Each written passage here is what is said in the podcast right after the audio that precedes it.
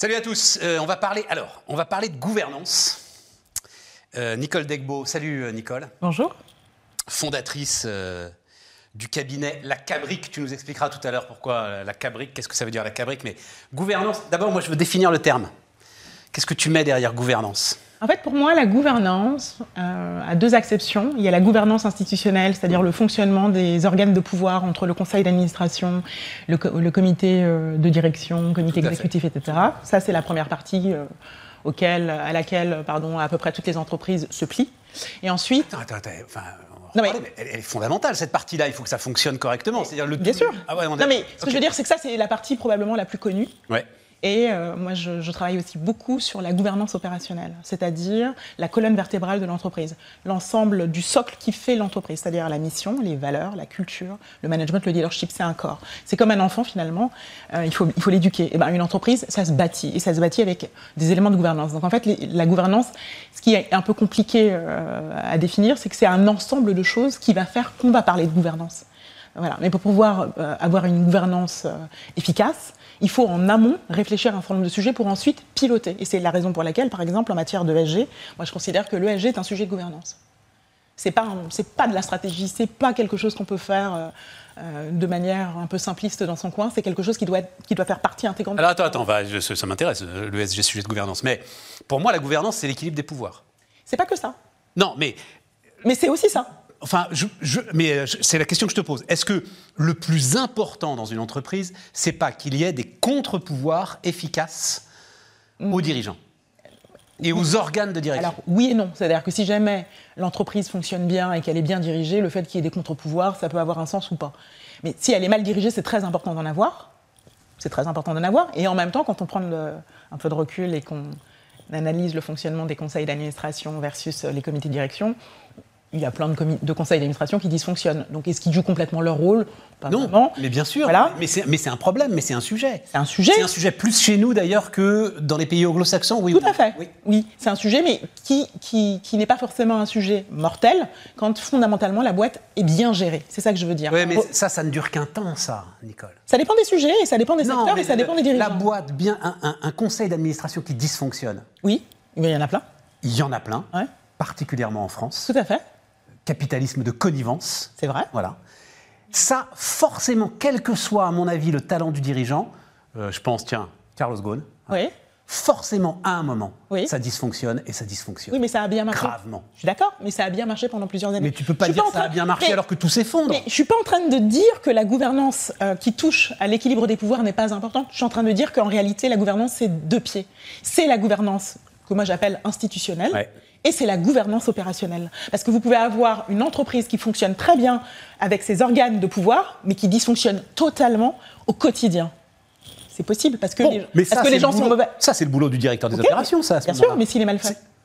S'il est mal fait. T'appelles ça encore de la gouvernance C'est de l'efficacité opérationnelle. C'est la gouvernance opérationnelle. Parce qu'en amont, ce qui va faire qu'une entreprise, elle va bien fonctionner, c'est est-ce que tout le monde est au clair avec la mission de l'entreprise, au sens purpose, c'est-à-dire au sens anglo-saxon du terme Pas euh, ce qu'on en a fait à travers la loi Pacte? Parce que finalement, à travers la loi Pacte, on a, on a socialisé un sujet qui fondamentalement ne l'est pas. Vous avez le droit d'avoir une mission dans les pays anglo-saxons. Si vous avez envie qu'elle ait une dimension sociale, parfait, mais c'est pas obligé. Non, mais attends, du moment que la loi Pacte, c'est quoi? C'est la raison d'être. Elle a donné. Euh, oui, mais avec ah. une dimension sociale et moralisante très forte les anglo-saxons, le purpose, ça existe depuis euh, des années, des années, des années. C'est pas mal ça. Voilà, ça existe depuis des années. C'est Peter Drucker même qui en parle très très bien.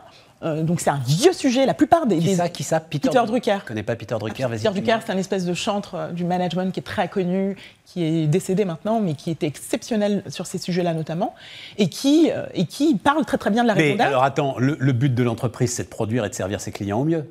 Non, le but de l'entreprise. Moi, j'en connais pas d'autres, moi. non, le but de l'entreprise, c'est c'est d'exécuter euh, sa mission. Euh. Mais sa mission, c'est de servir ses clients.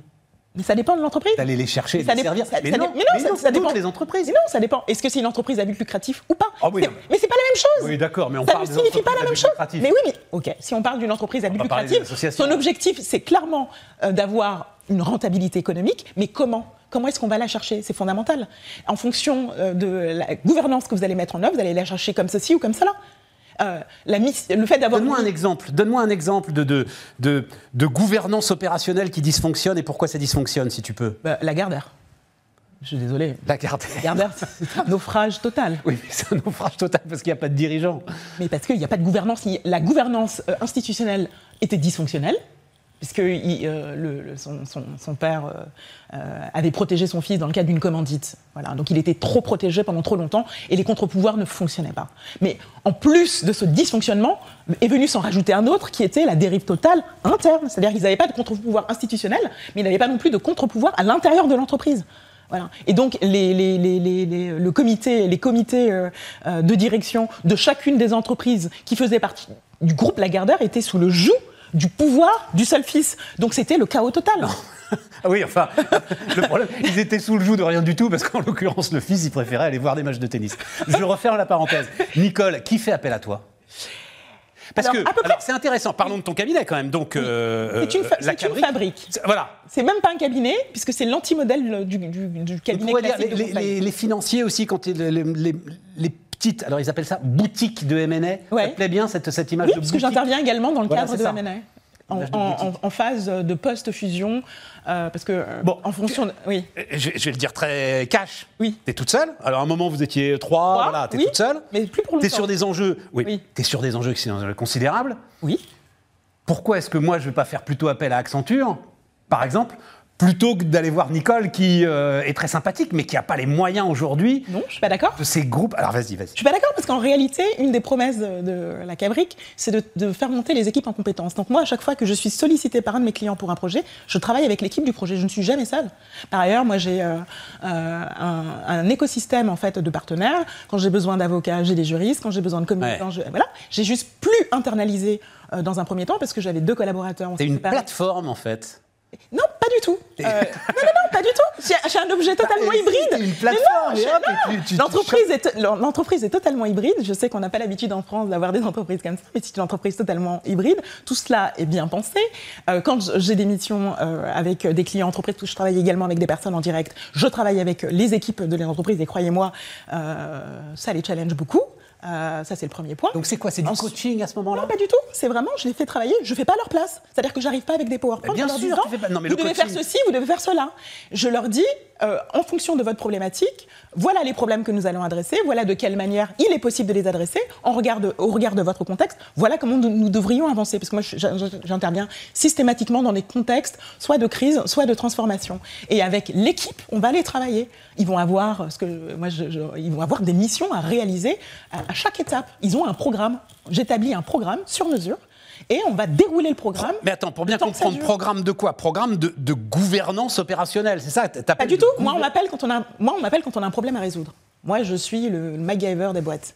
Donc, on m'appelle quand il y a un problème. Et d'ailleurs, Par première... exemple de problème que tu as résolu là, euh, j'en sais rien, la semaine dernière pour qu'on pour qu'on incarne bien un petit peu ce que tu fais. Ou si ça te plaît pas la semaine dernière, il y a 15 jours et tout, puis t'es pas obligé de citer le client. Non, je, mais je veux juste savoir oui, comment ça fonctionne. J'ai été appelé pour euh, j'ai été appelé pour accompagner par exemple euh, la succession du numéro 1 euh, d'un organisme politique.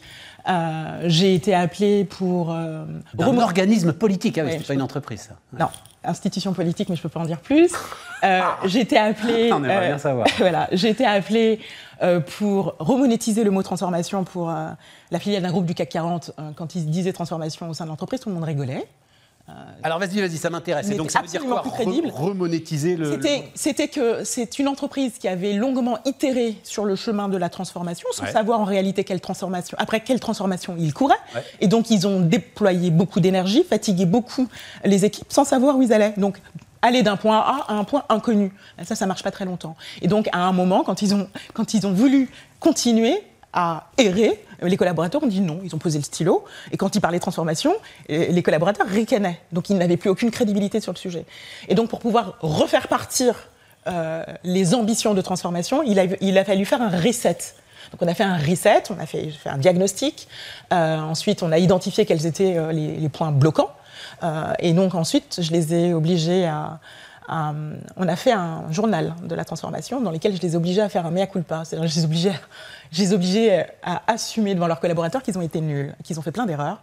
Mais qui... Les dirigeants Ouais, ils ont dû l'assumer. En mode révolution culturelle à la chinoise, là non, en mode. Tu sais, quand ils avaient le. Non, mais en tout cas, ils ont foiré. L'écriteau autour du et ils ont dû... en disant je suis coupable. Euh, non, là, c'était pas comme. C'était pas. C'était pas dans cette logique-là, parce qu'il ne faut jamais humilier euh, Ah ouais. euh, les Eh dirigeants. ouais, Mais eh non. non, jamais. Mais c'était juste de dire, au bout d'un moment, quand on se trompe, il faut savoir le reconnaître, parce que de toute façon, quand vous vous trompez, vos collaborateurs le voient. Donc, mettre la poussière sous le tapis, ça n'a pas beaucoup Nicole, de sens. allez, une réponse rapide, juste pour terminer. Oui. On a vécu une, on vit une révolution du travail, on vit un choc sur le travail, On vit une accélération de ce qui, de toute façon, avait vocation à se produire. c'est-à-dire? C'est-à-dire que euh, avant la crise, euh, moi ça me fait sourire parce que j'avais écrit une tribune qui s'appelle Recommencement où je disais nous avons, à partir de 2020, nous avons 10 ans pour réussir les transformations nécessaires pour survivre dans le monde de demain. Et pour pouvoir survivre, il faudrait que d'ici 2025, nous ayons tous initié, tous, quelle que soit la structure de l'entreprise, que ce soit l'État, que ce soit les grands groupes, que ce soit euh, des, des structures plus associatives, les transformations sont inévitables. Et d'ici 2025, il faut que chaque structure, mais chaque individu aussi, hein, ait entamé les changements nécessaires pour pouvoir survivre face à la brutalité du monde de demain. Yes. Ça, c'est des enjeux. Merci Nicole. De rien. On Merci. se retrouve bientôt. Très bien, merci.